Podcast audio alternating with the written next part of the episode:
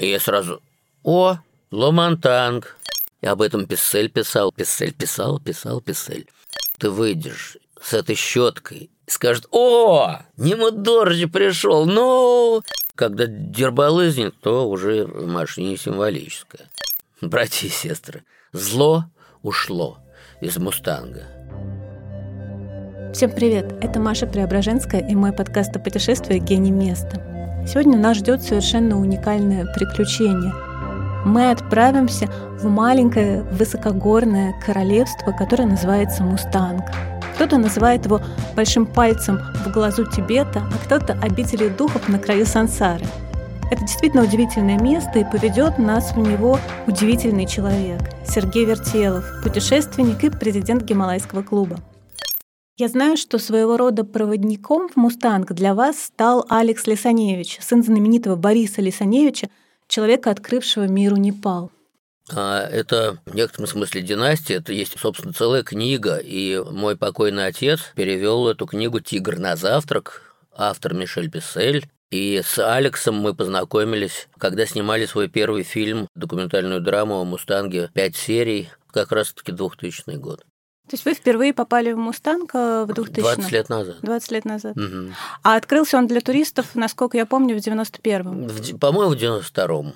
И то он открылся официально, а чтобы чужеземцы, да, иностранцы могли бы туда приходить спокойно и все такое, это уже где-то середина 90-х. Моими предшественниками, помимо Мишеля Писселя, который туда пришел совсем рано, ну, фактически после войны, Второй мировой, я имею в виду, были Джузеппе Туччи, очень видный этнолог, итальянский профессор. Вот Мишель Писселли, Джузеппе Тучи. Еще было буквально там пол полтора иностранца, которые туда приходили с какими-то особыми верительными грамотами от непальского короля. Мишель Писсель. Французский антрополог и путешественник Мишель Писсель был человеком, который провел очень много лет в Непале и Гималаях и написал о них несколько книг. То, что касается «Мустанга», да, Писсель не был первым иностранцем, который оказался в «Мустанге», но он был первым человеком, которому было позволено провести в королевстве довольно много времени.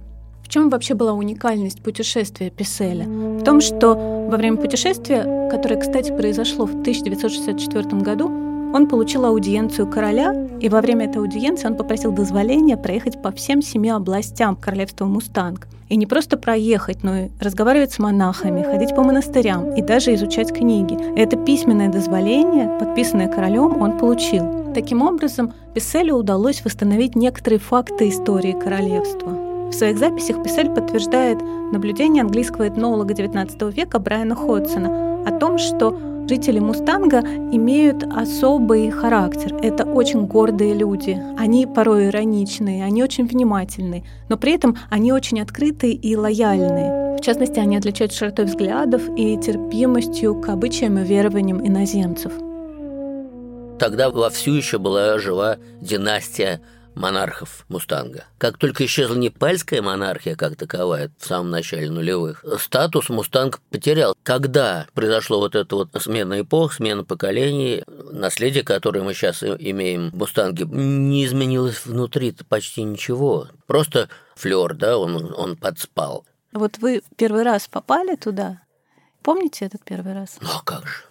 Такие вещи невозможно забыть. Это как, это как первый опыт во многом в жизни. Это, а вы прилет... это вы как же... первая любовь. Вы не прилетели, наверное, туда, вы же пришли. Путь в Мустанг – это тоже целая история. Э, лучше всего, если этот регион не заливает муссонные дожди, если мы не оказываемся между десятками э, селей, оползней и прочее, да, хотя для многих людей это будет как некий adventure, да, такой camel trophy, да, только в Гималаях. Лучше все, конечно, сделать перелет. Из Катманду надо перелететь в Покору, это такое, если так можно выразиться, курортное местечко. Там три озера – Фева, Рупа и Бегнас. 38-килограммовые карпы, а, обрамление массива Анапурны.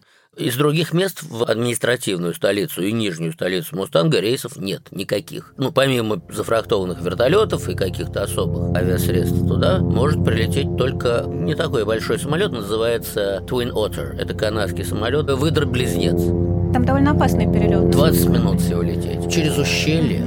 Это старший брат великого каньона в Аризоне. Называется Великая Гималайская брешь. Это каньон реки Калигандаки. Река Калигандаки тантрическая такая, да, священная это река. не просто священная, это богиня Кали, то есть это такая богиня, которая нагоняет зло на зло, но добро не трогает. Русло Калигандаки.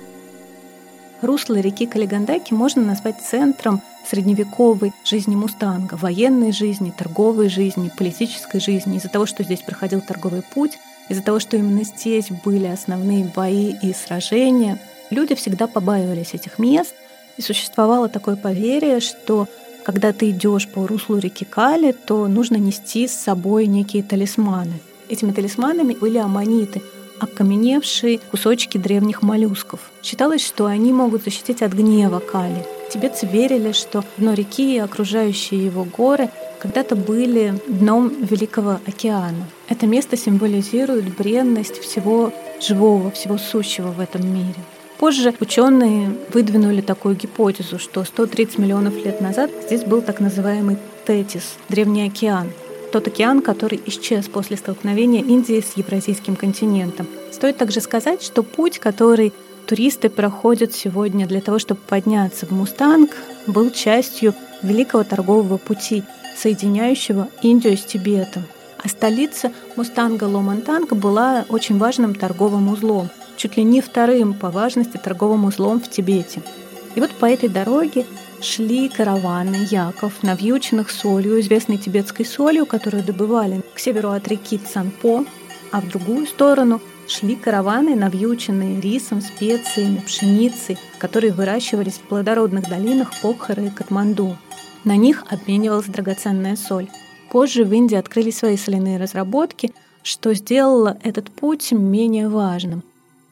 Самолет летит вдоль этой реки, потом есть там несколько участков этого ущелья, достаточно сложных. При соответствующей погоде люди там не рискуют. То есть пилоты, опытные ребята из индийских ВВС, они говорят, если мы видим хотя бы одну десятую процент, да, что у нас шасси неправильно ляжет. С вертолетом там другая история. Вертолет может сесть почти где угодно, особенно легкий вертолет. А вот эти рейсы, они, как правило, филигранно выполняют. Но я слышала, что самое прекрасное в «Мустанге» — сам путь. Этот путь, Конечно. он и красивый, и он как-то меняет человека. Вот этот проход по горам, сколько дней надо Маш, во-первых, вот этот самый интересный и способствующий какому-то внутреннему погружению и созерцанию и вовне, и внутрь участок пути, он как раз от Джомсома наверх идет. То есть уже по сухим ущельям, по высокогорной пустыне Мустанга. Потому что от Покра до Джомсома ты идешь по субтропическим зонам, да, это такая история, которая сродни многим гималайским трекам. А вот то, что происходит с человеком, и то, что вы упоминаете сейчас – от Джомсома наверх к Ломантангу, во-первых, там нельзя спешить, потому что, а, есть некий принцип набора высоты, да, то есть горная болезнь, она не, даже в Мустанге ее никто не отменял. Во-вторых, а, мы приходим туда всегда не для того, чтобы побыстрее куда-то добраться, потому что там каждый шаг, каждый, каждая проделанная миля, каждый а, небольшой участок набранной высоты, он, он дорог. Он дорог сердцу, он дорог э, в плане впечатлений, в плане общения с, с теми людьми, которые тебя там ждут. В среднем от вот этого маленького, но потрясающе красивого аэродромчика в Джомсоме до столицы Мустанга Ло-Мантанг э, человеку нужно пять дней, чтобы добраться и дойти пешком неспешно, созерцательно, если угодно, медитативно. И ночевать нужно в палатках? Или нет, там нет. есть какие-то места сейчас, для ночи? Сейчас не обязательно. Кто что выбирает. Сейчас во всех фактически населенных пунктах есть достаточно спартанские, но чистые при этом. Я их в свое время называл дома колхозника. Это дома людей, кубической, тибетской, классической архитектуры. Уютные, красивые, э, симпатичные. И когда ты живешь в семье, у тебя по-другому налаживаются контакты. Сейчас, поскольку время бежит стремительно, за околицей столицы Мустанга Ломантанга есть прекрасный отель, построенный в, скажем, бутанском стиле. Принц построил этот отель. Э, японский принц Мустанга. Принц Мустанга. Теперь он уже не принц, а король. Он задействовал японского архитектора. Для этих мест нельзя говорить роскошный, да, потому что ты в любом случае находишься на границе Мустанга и непосредственно тибетского автономного региона на высоте под 4000 метров посреди очень серьезной высокогорной пустыни. Тибетское плато, как таковое, это уникальная территория не только культурно, духовно и этнически, это еще высокогорное плато, средняя высота которого превышает 4,5 тысяч метров, что есть почти вершина Монблана, размером приблизительно с 6 территорий Франции. 6 Франции на высоте 4,5 тысячи метров. Насколько я понимаю, долгое время не было никаких карт этой местности. И первые карты были составлены британскими географами-энтузиастами которые притворялись пилигримами, прятали свои измерительные приборы в книгах и составили первые карты, которые, как говорят, оказались очень точными. Я вижу, Машенька, что вы полюбили Мишеля Писселя, который описал как раз об этих географах-пилигримах. Общество было очень архаичным. Это была очень географически непознанная зона, и ее всю дорогу временную, кстати, преследует эта судьба. То есть были междоусобицы. И первый из этой династии, вот король Амипал, первый король Мустанга из династии Биста, он оградил территорию, поставил сторожевые цитадели крепости, которые мы до сих пор зовем дзонги. Дзонги остались как напоминание о междусобных войнах, о защите вот этого вот небольшого пятачка, где 6 а, тысяч человек проживало во всем королевстве, из которых под тысячу проживала в э, столице в Ламантанке. Вы там знаете всех. Мне кажется, вы знаете каждого человека э, вот в этих э, постоялых дворах, да, в этих домах колхозников. Вы помните имена их детей. Вы приезжаете как к себе на дачу туда или это ну, какой-то я такой... бы так на дачу прям не сказал. Ну, это за это... Маш, я не солгу, только если я скажу, что когда приезжаю, у нас царит атмосфера любви. Но понимаете, это вот тоже так э, удивительно. Это же непростое место, да? Это обитель духов на краю сансары. Да, это очень особенное место. И вот как вы вдруг оказались там таким своим? Значит, когда ты снимаешь глубокое документальное кино, а мне выпало везение и в некотором смысле честь участвовать и быть одним из организаторов, линейных продюсеров, э, периодически а, оператором кинооператором, я имею в виду, особенно когда шла речь об экшене, да, и люди, которые там живут, видимо, из-за условий, видимо, из-за своей, из-за философии, возможно, буддистской, из-за отдаленности, из-за своей изолированности от внешнего мира в основном, я нашел там потрясающих совершенно людей, потрясающей красоты. Говорят, что в Мустанг можно попасть только с чистыми намерениями. В каких-то древних буддийских, возможно, книгах написано, что нужно проверять чистоту своих намерений перед тем, как идти в Мустанг. То именно поэтому Мустанг э, обходили всякие воины, то есть Мустанг не подвергался каким-то сильным нападениям. Туристы ведь с Вы разными знаете, намерениями а, приходят. Ну, как правило, ведь ну, это пускай будет звучать шкурно и несколько шкодливо сейчас, есть некий фильтр – туристическо-экономический, или не знаю, как его назвать, разрешение на вход в «Мустанг», в отличие от других там различных национальных парков гималайских, conservation areas, стоит 500 долларов. От одного до 10 дней. Если даже захочешь зайти в Мустанг на день, в Верхний Мустанг, Королевство Мустанг, ты платишь 500 долларов. Или на 10. Любой срок пребывания дольше 10 дней, это еще количество дней умножается на 50 долларов. Вы очень много водили туристов, кинематографистов, великих людей туда. Вообще, как меняет сознание человека после «Мустанга»? Ну, это их надо спрашивать. Во многом зависит от человека, да. Зачем он туда идет, понимает ли он, да. Он может ничего вообще не понимать, потом бабах, у него какое-то начинается там прозрение. Я могу лично сказать, ну, помимо того, что это фантастической красоты земля, действительно отдаленная, действительно не испорченная ничем. Я встретил там замечательных, искренних людей, в хорошем смысле слова прямых, то есть без фиги за спиной и без э, камушка за пазухой. Если над тобой там шутят, тебе по кайфу. Ты понимаешь, что эта шутка, она с любовью, с теплотой дружеской, да, такой вот некой. Жители Ломантанга. Населения Мустанга сконцентрировано в его столице, в Ламантанге. Говорят, что сейчас там живет около 180 семей. И можно сказать, что это такой элитный район проживания в Мустанге, потому что у каждой семьи практически есть свой дом. Да, эти дома не отапливаются, к ним не подведена вода. Узнать город можно по шестиметровой белокаменной стене, на столбах которой развиваются белые молитвенные флаги. С 15 века, времени расцвета города, архитектура Ломантанга практически не изменилась. Это очень узкие улочки, которые буквально созданы для того, чтобы там мог пройти не очень упитанный человек.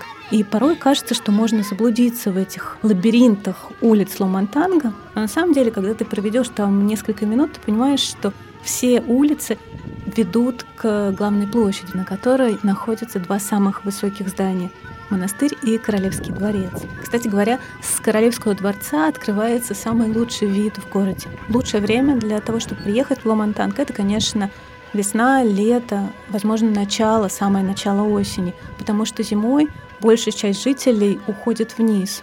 Остается зимой всего около 10% населения, 100-150 человек – которые присматривают за скотом. Основная часть людей спускается вниз, чтобы провести это холодное и ветреное время в большем комфорте. Я бы тоже не хотел идеализировать, да, поскольку вот здесь не небеса, здесь все равно это земля, и у них суровая жизнь. И это правда. И мне многие ребята, с которыми я ходил, взрослые люди, значительно взрослее меня а во, вс- во всех смыслах. Они говорят, Серег, ты немножко романтизируешь Мустанга, я с ними согласен. Но это моя миссия. Там нет преступности. Там, в принципе, не воруют, там нет даже карманников. Там карманов нет, во-первых, чтобы карманники были. Традиционная одежда до сих пор носится. Женщины очень редко переодеваются. Женщины, которые уже пребывают в материнстве и так далее, а они все носят традиционные тибетские костюмы, донгдил, и вот это такая юбка с передничком, очень красивая женственная одежда с такими вот плечиками. Это все сейчас можно увидеть в интернете. Их называют где-то Кира, где-то донгдил, например, там, если женщина этот передник носит сзади, то она еще не замужем, если спереди, то она уже замужем. Классический кафтан, вот с такими подвернутыми рукавами, называется чоба. И об этом Писсель писал. Писсель писал, писал, Писсель. Он вкладывал свой там бумажник, что-то сначала, что паспорт, значит, в эту чобу. Он у них действительно работает и как и кафтан, и как кошелек, и как некая сумочка, чтобы ничего не растерять по дороге. Я знаю, Сергей, что у вас есть дружеские отношения и с самыми простыми людьми, там, не знаю, с кастой кузнецов, и с королевской семьей, да, очень близкие отношения. Да, каста кузнецов – это тоже, на мой взгляд, феномен. Это от Ломантанга чуть-чуть нужно спуститься вниз, к речке. Кастовая система даже там немножко работает. Хотя на улице там этого не заметишь. Эта каста называется Гара. Вот этот вот хутор, его сложно назвать поселением, там может стоит, я не знаю, 8, 8 домов. Гара Гаон, то есть поселение касты Гара. Они не имеют права до сих пор селиться внутри белокаменной стены, обрамляющей столицу Ломантанг. Кастовая система. В Мустанге существует своя кастовая система. Высшая каста — это королевская каста. Эти люди имеют приставку к своей фамилии Биста. Они могут заниматься управлением какими-то территориями, они могут продавать антиквариат, например, только им позволяется это делать. Раньше эта аристократическая каста занималась также сбором дани с крестьян. Крестьяне — это вторая каста мустанга. Они имеют приставку к фамилии Гурунг, Крестьяне, как водится, занимаются земледелием, скотоводством, и им позволяется жить в черте города. Как и, естественно, аристократической касте тоже позволяется жить в черте вот этого белокаменного города. Разница между кастами проявляется не только в роде деятельности и месте проживания. После смерти представители разных каст по-разному поступают с телом усопшего. Высшая каста может сжигать тела своих усопших. Представители касты Гурунг относят тела усопших наверх, высокогорье, где скармливают их птицам. А вот третья каста, гара, которая относится кузнецы, мясники и почему-то музыканты. Вот эти люди могут только в земле хоронить своих усопших. Но официальный, неприкосновенный шут королевский, вот как Шико у Дюма, он из касты Гара. И он правит балом, когда идут мощные праздники или церемонии изгнания зла, который сейчас будет в мае. Кстати, совпадает с Днем Победы. Над злом. 9, 10, 11 мая 21 года. Королевский шут единственный может дразнить, шутить над всеми боярами, над королевской семьей, над кем угодно, над нами вообще святое дело пошутить, пришельцами. Он всегда из касты Гара.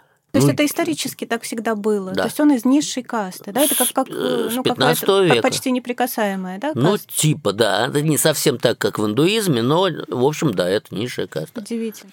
Вы сейчас рассказали про этот праздник, День Победы над злом, который выпадает на наш День Победы. Тоже это самый злом. яркий праздник, я Это так понимаю. потрясающая церемония, его еще называют фестивалем. Тиджи – церемония, которая длится три дня. Я, как человек, который наблюдал и общался с разными верованиями, конфессиями по, по миру. В том числе я был в нескольких э, местах, где обитали жрецы Вуду в Западной Африке. Да? Многие элементы, которые присутствуют, и, собственно, не просто присутствуют, а являются основными на церемонии Тиджи, внешние элементы, они очень похожи на что-то сродни Вуду. Почему? Некого кролика полуплюшевого, полутряпичного такого протыкают многочисленными кинжалами пурба. Пурба – это, в принципе, некое орудие для борьбы со злом, для изгнания зла. То есть там много других элементов, абсолютно буддийских. Фестиваль Тиджи. Считается, что фестиваль Тиджи принес Мустанг Падмасамбхава, отец-основатель буддизма в этом регионе. Именно его 15-метровое изображение красуется на главной площади города во время праздника. Также есть мнение, что эта церемония вобрала в себя очень много от древней добуддийской религии Бон.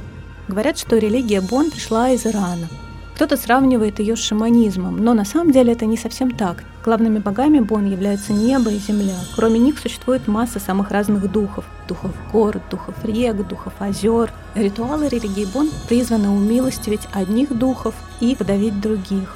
Если говорить о фестивале Тиджи, то мы увидим какие-то вещи, связанные с этими верованиями Бон. Чучело собак на втором этаже зданий во время этого праздника, и эти чучела выкрашены в красный цвет, рога яка, какие-то талисманы, которыми пользуются местные жители.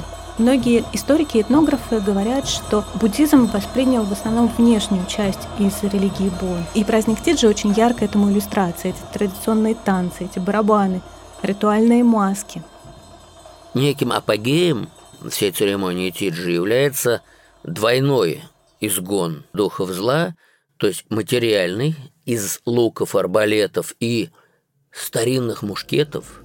И вот когда я понял, что я влез, влез в семью, мне раза два или три за, за все эти 20 лет давали Дали мушкет, пострелять. Да, я стрел... дали, пацану пострелять дали, короче. Во-первых, надо посмотреть, что глаза не вышибло, там порох настоящий порох. То есть это древние мушкеты, это, это конец 18 века. Они не очень в рабочем состоянии сейчас. Да, там я видела, порох насыпают просто да. поверх. Это такая символическая история. Символическая, символическая, а когда дербалызнет, то уже в машине символическая. Плюс арбалеты. В это же время ламы верховные читают особые мантры которые изгоняют зло. И потом вот это вот все, во что это торма называется. Эти тормы это такие из смеси муки слепленные формы. С одной стороны, они смотрятся очень интересно и даже красиво. С другой стороны, это как бы считается запечатленное зло. Они их расстреливают из мушкетов и арбалетов и луков, как материальный изгон, и они избавляются от этого, читая... Отчитывают, как отчитки. бы мы сказали. В православии да. это называют отчитки. И в конце сообщают, что зла больше нет. Это потрясающий момент. Потом все возвращаются на Дворцовую площадь, небольшую, но очень уютно. И главный танцор Тиджи, его наряжают вот этими шарфиками, вот этими катами. Ката называется, катак, ката – он становится похож на какого-то пингвина, что ли, или голубя, он весь укутанный в этом, и он провозглашает, дорогие братья и сестры, зло ушло из «Мустанга». Ну, по крайней мере, сегодня все будут спать долго и глубоко. А с завтрашнего дня, судя по всему, зло снова начнет накапливать. Так идет и так до следующего мая. Из, из года в год происходит. Угу. А как вам удалось э, войти в круг семьи королевской? А, ну это был забавный эпизод. Когда мы снимали вот первую вот докю-драму, да, сериал, не очень мне нравится слово, мы принесли первый спутниковый телефон. Тогда еще не, э, Турай не работал, насколько я помню, это был Иридиум. И мы немножко паслись на крыше Королевского дворца, потому что там виды потрясающие и на горы, и на столицу, и на долину целебных трав. И вышли всякие фрейлины, и мы связывались, еще с кем-то мы разговаривали, там надо было обсудить рабочий момент. Он говорит, а это что это за штука? Мы говорим, вот так и так, типа это вот связь. И мы устроили королю, принцип в тот момент был не в Ломантанге, он еще был в Катманду по, по делам по разным. Мы говорим, так, ну, давайте, у них у всех есть номера. Мы устроили сеанс связи отца с сыном, короля с принцем. Но большинство жителей, когда это, они подумали, что он сбрендил. Ну как старик сбрендил? Сын, сын, мы знаем, что сын в Катманду за 3-9 земель. Да, то есть это там при наилучших даже там раскладах, это надо добираться и добираться. А он с ним тут беседует. И тут они увидели вот эту вот черную штуку с антенной. Молва разошлась. Быстро, на следующее утро я просыпаюсь, одним глазом смотрю в окно, стоит ну, минимум человек 40 в очереди, у каждого бумажка в кулачке зажата с номером. Позвоните родителям. В Катманду, в, Покру, в Сан-Франциско. Миграции всегда были. И тогда король сказал, он нас пригласил уже там на посиделки, на кое-какие. Он нас пригласил там э, чаи потрясающие вот эти, ну... Соленый чай. Соленый, он солоноватый. Масляный. Да, я на нем, ты, тебе, в принципе, еда, не, если ты его пьешь, 5-6 чашек в день, тебе еда не нужна. Ты не голоден. У тебя, у тебя энергии, во. А лучше все делают монахи. То есть монастырский чай, суча. Суча, есть солча, есть диалекты как он называется, где-то больше соли, где-то он жирнее, маслянее, где-то это... Когда люди говорят, какая гадость, как это можно пить? Я говорю, ребят, если вы открыты, представьте себе, что это суп. И вот, и когда он нас пригласил и все, и сказал, что сейчас будет Тиджи, и тогда он, он нам дал вот эти вот титулы Лумпо, что значит герцог и министр связи. То есть ну, можно с бумажкой скакать на, на коне 7 дней и доставить депешу, да? В тубусе. А можно просто из черной такой штуки позвонить и с сыном связаться. То есть вы до сих пор являетесь действующим министром связи королевства Мустанг? Мы сейчас уже, конечно, никакими министрами не являемся, потому что министров как таковых нет. Королевская династия.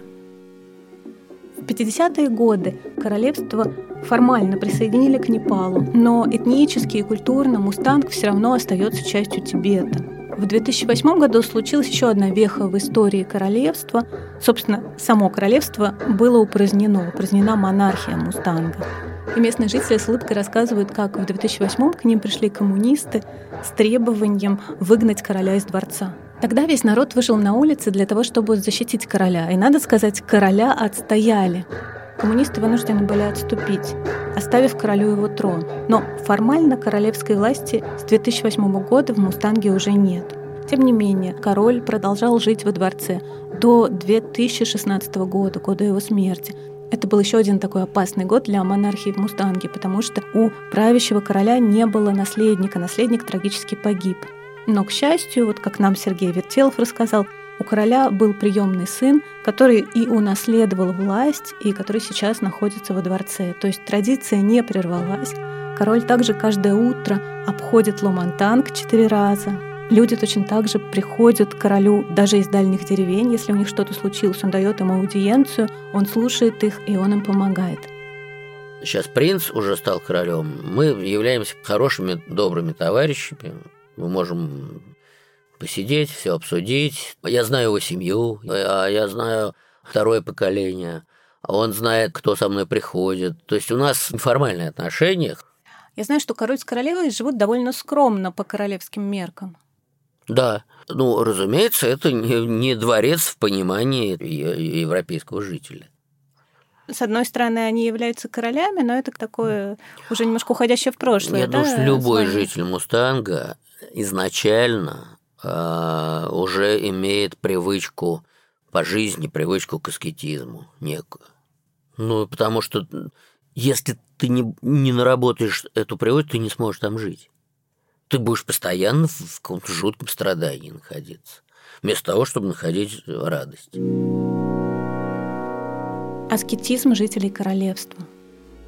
Выносливость и аскетичность жителей Мустанга во многом связана с их историей и с теми условиями, в основном природными условиями, в которых они привыкли жить. Мы уже говорили о том, что этот край продувается суровыми ветрами, он изрезан глубокими каньонами. Этот климат и войны заставили в свое время местных жителей прятаться в пещерах. Археологи нашли в Мустанге порядка 10 тысяч пещер. Ветра и эрозия изрезали их стены, превратив в причудливые, порой пугающие узоры. То есть можно увидеть какие-то крючковатые пальцы или злые лица. Но на самом деле это все действие природы. Говорят, что все эти пещеры соединены, когда-то были соединены разными ходами, подземными переходами, но сейчас стихия иссушила и изъела их, сделав их очень хрупкими. Тем не менее, пещеры получили, можно сказать, вторую жизнь. В 1960-70-х годах. Тогда туда пришли партизаны Кхампа, которые защищали Тибет от китайского вторжения. Партизаны довольно долго держали там оборону, они снабжались оружием, но в какой-то момент Далай-Лама попросил остановить войну, и кхампы ушли из пещер. Сейчас пещеры не являются совсем незаселенными. Часть населения Мустанга не очень большая часть, но бедная часть, она живет в этих пещерах. И люди, которые там живут, говорят, что зимой там теплее, чем в городе. И это если учитывать то, что люди спят на земляном полу, застланном коврами. Потому что там очень непростая жизнь. Но, на мой взгляд, там есть чему поучиться. Очень даже здорово. Сергей, а если рисовать картину из звуков, звуки мустанга. Это то звуки? Как, да, как звучит мустанг в вашей mm, голове? Конечно же, колокольчики. Конечно же, колокольчики, потому что всюду идут караваны. Снизу вверх, сверху вниз идут караваны мулов и идут также караваны яков. Но с яками там немножко другая история, потому что яки, как правило, пасутся отдельно и они идут караваном только от пастбища до пастбища. Очень термичная шерсть, они не могут выдерживать солнце. Нужно уходить на высокие дальние пастбища.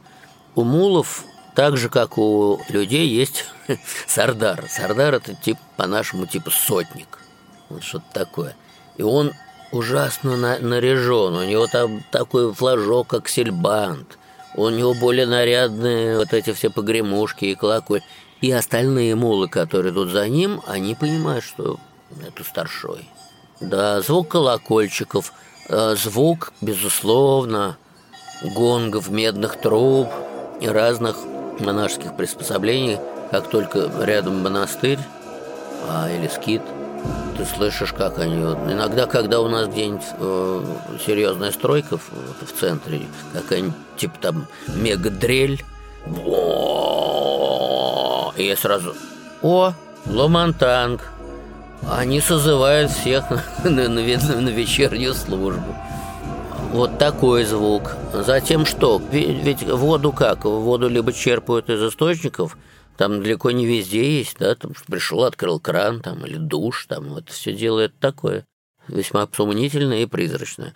Вот, поэтому звук воды, которую набирают в сосуды и бидоны из колонки – на Дворцовой площади в столице. Утром я живу обычно в Пуджа-рум, называется, молитвенная комната. И, и вижу Дворцовую площадь, и вижу, что там уже 15 человек. То есть зубы чистить я подожду. Я выросла в коммуналке на Тверском бульваре, я это очень хорошо понимаю. Да, только коммуналка все-таки, я надеюсь, у вас отапливалась. Но ну, когда ты знаешь, что ты выйдешь с этой щеткой, скажет, о, Нему дождь пришел, ну, ты уже понимаешь, что успеешь, что не выпадут зубы, если ты их сейчас не почистишь, а попозже.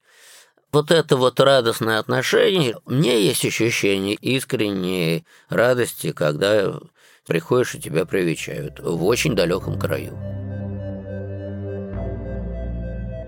Очень не хочется расставаться с королевством Мустанг, но, к сожалению, на этом наше путешествие закончено.